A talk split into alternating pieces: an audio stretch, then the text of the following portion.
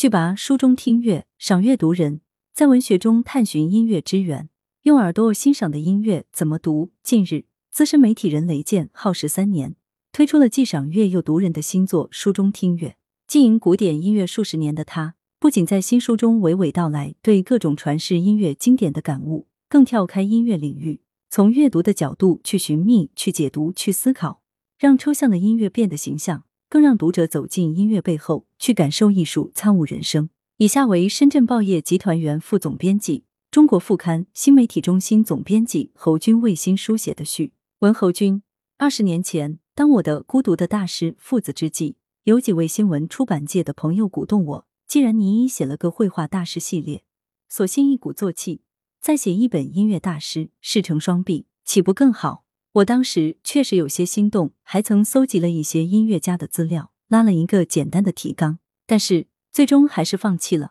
浅层的原因是，彼时我还置身半报一线，确实编务繁忙；深层的原因则是，出社期间我就发现写音乐家、音乐评论实在太难了。音乐是听觉艺术，而且是诸多艺术门类中最抽象、最难用语言来描述的艺术，尤其是写古典音乐，必须要花费大量时间去聆听。没有足够的听觉记忆和乐理知识储备，要想写出音乐的底蕴乃至音乐家的境界，那是绝对不可能的。我虽说是个痴迷音乐的发烧友，身为记者也曾采写了不少音乐方面的文章，但充其量只能算个资深乐迷。而听音乐与写音乐完全不是一回事儿，我在这方面的短板是很难在短时间内补齐的。相比之下，我在美术方面的积淀要厚实一些，故而能写绘画题材。未必能写好音乐题材。人贵有自知之明，与其赶着鸭子上架，徒耗心力，不如趁早知难而退。我是在权衡利弊、掂量再三之后，才决定放弃这个选项的。我至今依然认为，当时之退是一个明智的选择。正因为此前有过这样一番考量，而今当读到好友雷建兄的这部书中听乐的书稿时，就难掩兴奋之情，同时也感到由衷的钦佩。毕竟。雷剑兄跨越了我当年力所不逮的那些难关，奉献出了这部以文字来描述音乐、以音乐来演绎人物的成功之作。一本写给自己的书。雷剑兄与我是同行，都是办报出身，且年龄相仿，从业经历也有许多相似之处。我们在入行之初就被教导要做个螺丝钉，拧在哪里就在哪里出力出彩。因此，在各自的编辑部里，我们都是练过十八般武艺的。我曾读过雷剑兄写于二十世纪九十年代的学术专著《网络新闻》，此书足证他对新闻这个行当是非常精通且富于超前意识的。前几年收到他寄来的新书《论语别识》，粗读一遍就感受到那种严谨的治学规范和富于哲理的论说，不禁对这位媒体同行的国学功底刮目相看了。后来见面时，我跟他聊起这两本跨度甚大的著作，他笑了笑说：“前一本是给赏饭的本行写的。”后一本是给上学的专业写的，他在大学是学哲学的。我问他下一本是给谁写呢？他诡秘的笑道：“下一本当然是给自己写的，写给他自己的书，自然就是这本书中听乐了。”从这本书的字里行间，我读出了雷剑兄对西方古典音乐的挚爱和痴迷，其受感染的时间显然要比我早得多，且上瘾的深度也令我望尘莫及。我俩时常一起参加全国报纸副刊界的采风活动，每次看见他，他总是塞着耳机在听音乐，偶尔同行之间聊起与音乐相关的话题。他本来在一旁假寐，闻听顿时双目炯炯，兴致勃发，纵横捭阖，滔滔不绝，神采飞扬，一张老脸笑得稀烂。雷健的口头禅之一。那年我去成都出差，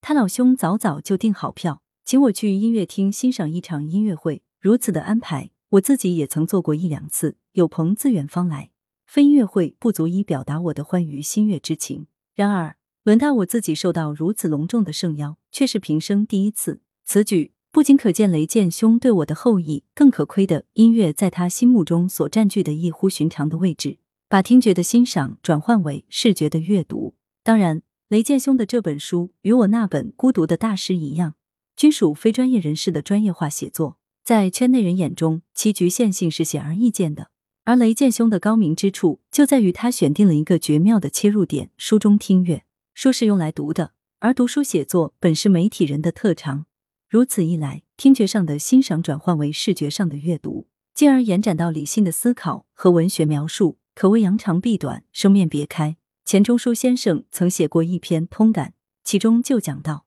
在日常经验里，视觉、听觉、触觉、嗅觉、味觉往往可以彼此打通或交通，眼、耳、舌、鼻、身各个官能的领域可以不分界限。颜色似乎会有温度，声音似乎会有形象，冷暖似乎会有重量，气味似乎会有体质，诸如此类，在普通语言里经常出现。见钱钟书七缀集《上海古籍版》第六十五页。钱先生所谈之重点在于文学，而我在这里引用他的这段妙论，意在说明雷剑兄显然深谙个中之奥义。他在论述音乐时，最大限度的让眼睛之读发挥作用，从而极大的拓展了音乐欣赏的视野和空间。以某个乐曲为原点，目之所及，可以延展到四面八方，既可追溯其创生之前世，或源自某一首诗，或源自某一部剧，或源自某一篇小说。或源自某个民间传说，又可探求其创生之原委，从作曲家的家庭熏陶到其师承脉络，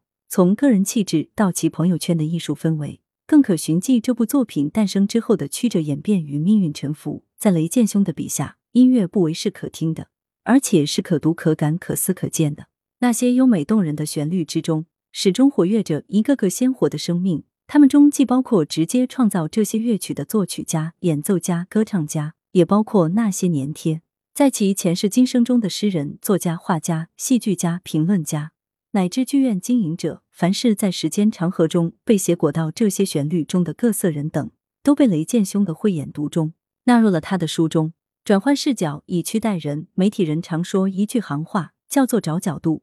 一个事物从正面看上去可能平淡无奇，毫不出彩，然而一旦变换一个角度，从侧面乃至反面去看。顿时就变得五光十色、精彩纷呈。谁说不是呢？雷剑兄在书中所写到的音乐大师和他们的杰作，不都是几百年来早已被世人反复聆听、耳熟能详了吗？这些音乐家的名字，大多也早已是家喻户晓、妇孺皆知的了。然而，雷剑兄只是变换了一下视角，不再囿于音乐的枕域，而是从阅读的角度去寻觅、去解读、去思考。历史就让抽象的音乐变得形象起来，让那些远世的音乐家们。乃至为这些音乐家提供过源头活水的诸多先贤们，渐次从他的讲述中复活了。这就是阅读的力量，其深度和广度都是单靠听觉无法达至的。通过书中听乐，音乐与文学、与绘画、与戏剧等临近艺术门类均实现了无缝连接，乃至跨界融合。熟悉音乐的读者在阅读中，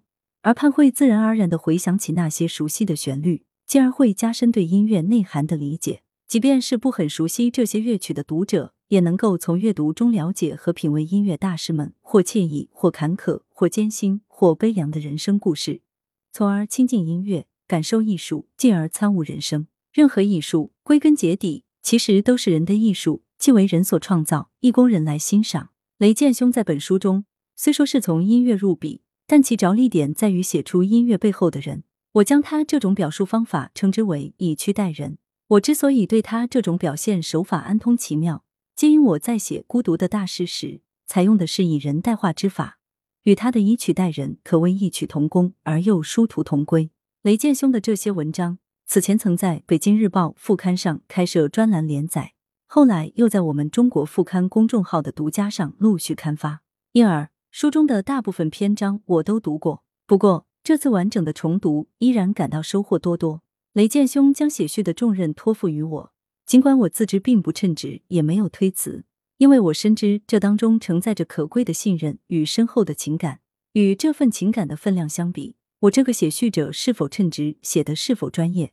似乎已无足轻重了。人生在世，唯情感与信任不可辜负。是为序。来源：羊城晚报羊城派，责编：孙磊。